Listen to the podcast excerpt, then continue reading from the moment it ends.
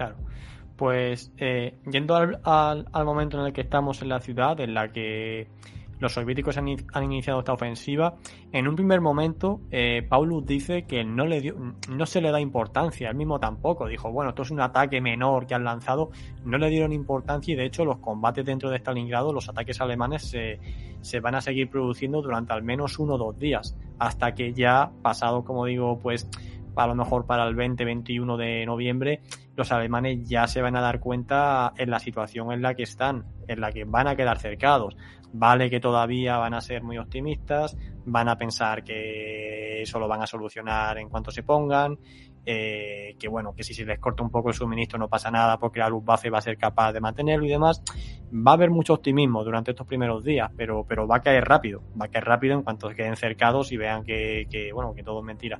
Pero yo te, me gustaría preguntarte, eh, ¿tú crees que Paulus en el momento en el que ya vio que iba a quedar cercado, 23 de noviembre, 24, 25, cuando ya quedó, ¿crees que debió tomar la decisión de, de haber salido? O, Evidentemente era la decisión lógica. El cerco acaba de establecerse. El frente todavía está cerca. Tus tropas están en buen estado.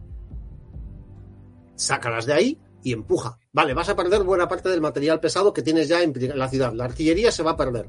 Porque los, la artillería alemana eh, funciona a base de caballos tirando de ella. Y sintiéndolo mucho, los caballos en general no sobreviven a una ofensiva. A un caballo, como comentábamos una vez antes en la historia, no le puedes pedir que se eche a tierra cuando hay un bombardeo los primeros que mueren siempre son los caballos. Así que mucha parte del material pesado se va a perder. Pero sacas de ahí a las tropas. Y vas a conseguir sacar de ahí, pues probablemente el 90% de tus fuerzas. Que se va a perder el material. Que mucha gente, heridos y demás, puede que queden atrás, lo cual es dolorosísimo. Pero vas a sacar de ahí a 240.000 hombres que podrán seguir luchando. Pero estamos en lo de siempre. Paulus pide órdenes. Porque no es una persona que tome decisiones, sino que cumple órdenes. Y le han dicho, espere ahí hasta que decidamos. Y se pierden unos días preciosos. Y todavía está a tiempo de hacerlo. Durante una semana hay una ventana de oportunidad de con todo nos vamos hacia el oeste y, y aquí tonto el último. Pero una vez pasa esa oportunidad ya están cercados.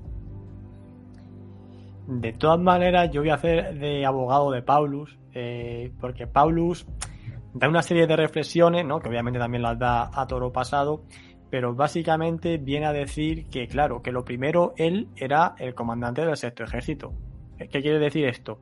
Que él, de alguna forma, no tenía una visión global de lo que estaba pasando en el frente para valorar él solo una acción que no solo le afectaba a él, sino que afectaba a toda la sur alemana.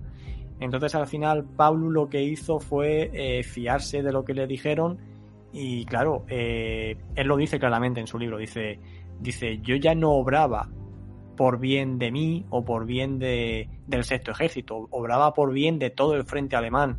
Y la, y, la, y la orden que recibí fue que quedarme allí resistiendo iba a ser lo mejor. Eh, claro, eso es lo que él pensaba y hasta cierto punto pues también es cierto porque todavía a día de hoy no sabemos si, si hubiese terminado desmoronando todo el frente alemán, si se hubiesen retirado. Probablemente no, probablemente no, porque una retirada combativa, un sexto ejército alemán fuerte, tal, los soviéticos todavía no estaban preparados para continuar la ofensiva y lanzarse ya contra Rostov y nada. Pero en cualquier caso, claro, Pavlus, pues de alguna forma dice, dice, yo es que tampoco disponía de toda la información y a mí se me dijo lo que se me dijo. Eso por un lado. Luego por otro lado, que también lo dice Pablo, que es muy interesante, dice, ¿Qué hubiese pasado si yo ordeno salir de Stalingrado? Una llamada telefónica. Oye, este tío, fuera. Lo destituyo, por lo cual todas las órdenes de Paulus quedan anuladas. Se pone otro general que sí que va a cumplir la orden. Es que es un poco, ¿sabes? Es que realmente tú te pones a pensarlo y.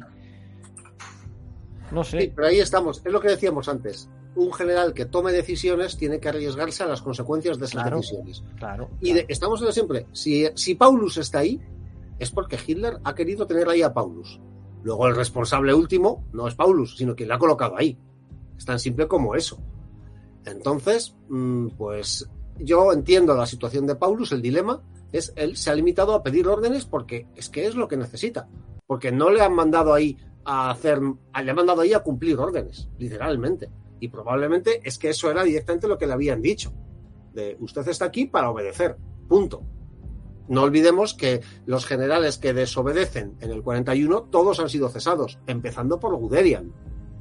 O sea, que no estamos hablando de que Hitler ha cesado a un capitán, no, no, ha cesado a Guderian.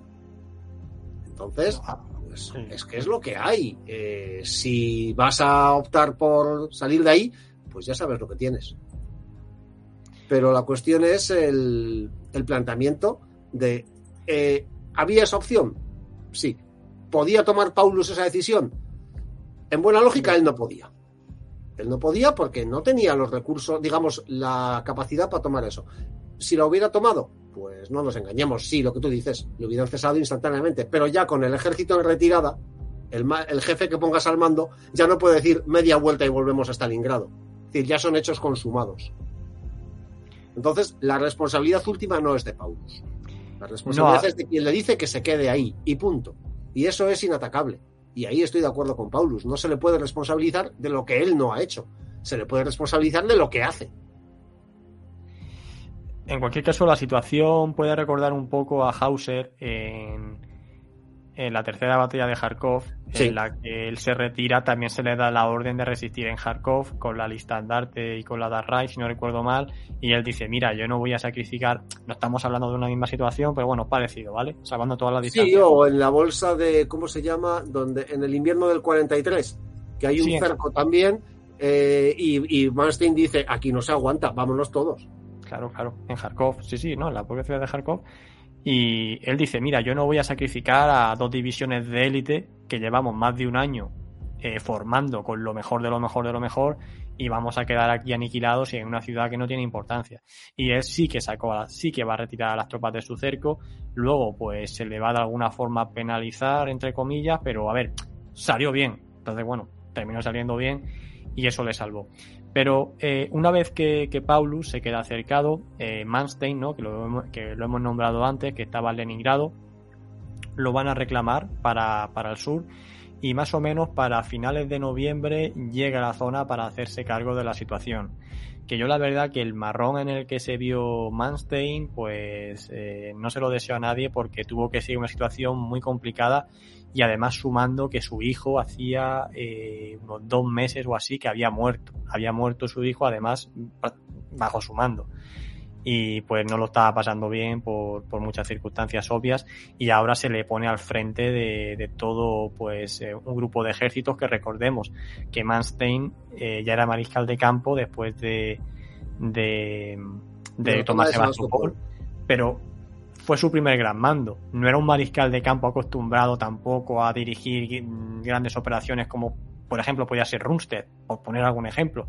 O sea, que va a ser realmente su, primer, su primera vez, entre muchas comillas, porque ya había liderado grandes formaciones de tropas, pero ahora se le pone al frente de todo con la máxima responsabilidad, a partir de lo cual Manstein tiene, tiene pues diferentes opciones. La primera es organizar una línea defensiva para aguantar como sea, o intentar un rescate desesperado al sexto ejército sabiendo que se va a concentrar ahí mientras los soviéticos le van a seguir metiendo zarpazos más al norte. No sé cómo valoras tú la, esta operación de rescate que plantea Manstein, eh, pero lo cierto es que, estuvo a punto. También está por ahí el general Raus por ahí metido ahí, que, que es un tío también muy competente, pero eh, estuvieron a punto realmente, a pesar de lo críticos de la situación, estuvieron a punto de conseguirlo. Sí, lo que pasa es que primero no contaron con las dificultades que iban a encontrarse del, del propio terreno. O sea, es que cuando se inicia la ofensiva, una de las dos puntas que tiene que avanzar directamente se queda atascada. Porque es que el terreno es insuperable. Contra, y al mismo tiempo la propia flexibilidad del mando soviético que ya no es el enemigo al que estábamos acostumbrados, que hagamos lo que hagamos, siempre toman la opción equivocada y la cagan, sino que en cuanto ven el peligro, cambian sus planes a toda velocidad, reorientan sus fuerzas y establecen una pantalla que es lo que acaba frenando a Manstein. En ese momento están a una distancia como para que Paulus hubiese hecho una ruptura. Si Manstein hubiera tenido el mando completo como se le ha concedido, pero claro, lo que no te podía tenía la potestad de dar órdenes a Paulus. Era lo único que no tenía. Seguramente porque Hitler sabía que si Manstein llegaba lo bastante cerca de Stalingrado, le diría a Paulus, sal para acá. Y al tener él la última palabra al respecto, sabe que Paulus no se va a mover. Entonces, de haber tenido Manstein esa potestad, es posible que se hubiera logrado salvar a buena parte del sexto ejército. que además habían acumulado reservas de cada una ruptura, se estaban preparando y vale, de nuevo estamos. Esta vez no habría sido como unas semanas antes. Si al comienzo del cerco se van, la mayor parte sale. Pues a lo mejor hubieran logrado sacar dos tercios de las tropas y perder unas cuantas por el camino. Pero de nuevo no es la destrucción de todo el ejército. Y evidentemente se va a perder el material pesado, se va a perder tal, que son las cosas que que aduce Paulus para no salir. Que no tiene órdenes, que además no lo ve claro, que se van a perder muchos recursos, que la artillería no va a poder seguir el ritmo, que ya, pero es la última oportunidad. Aquí sí es la última oportunidad, es decir, tienes, la esperanza la tienes a 20 kilómetros. Si la pierdes, ya estará a 200, ya no hay más oportunidades.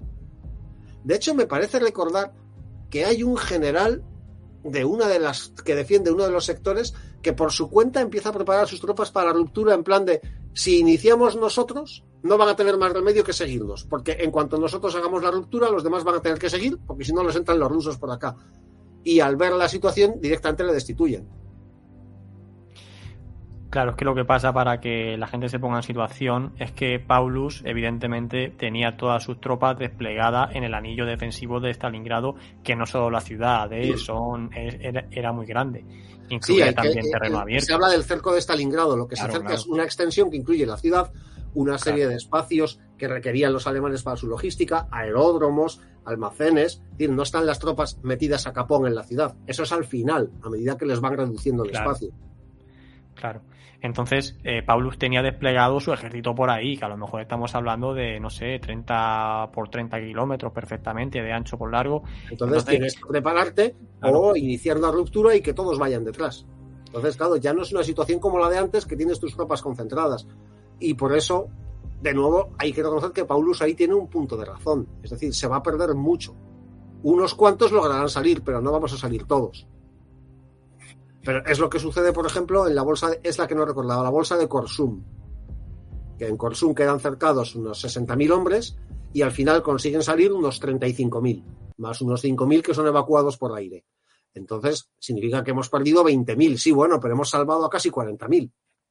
O sea, hay que valorar. Es que, es que es muy duro. Imagínate ser la persona que tiene que decir la balanza. O sea, yo tengo aquí 250.000. ¿Sacrifico a 75, 80.000? No quisiera estar en la, en la piel de la persona que tiene que tomar esa decisión.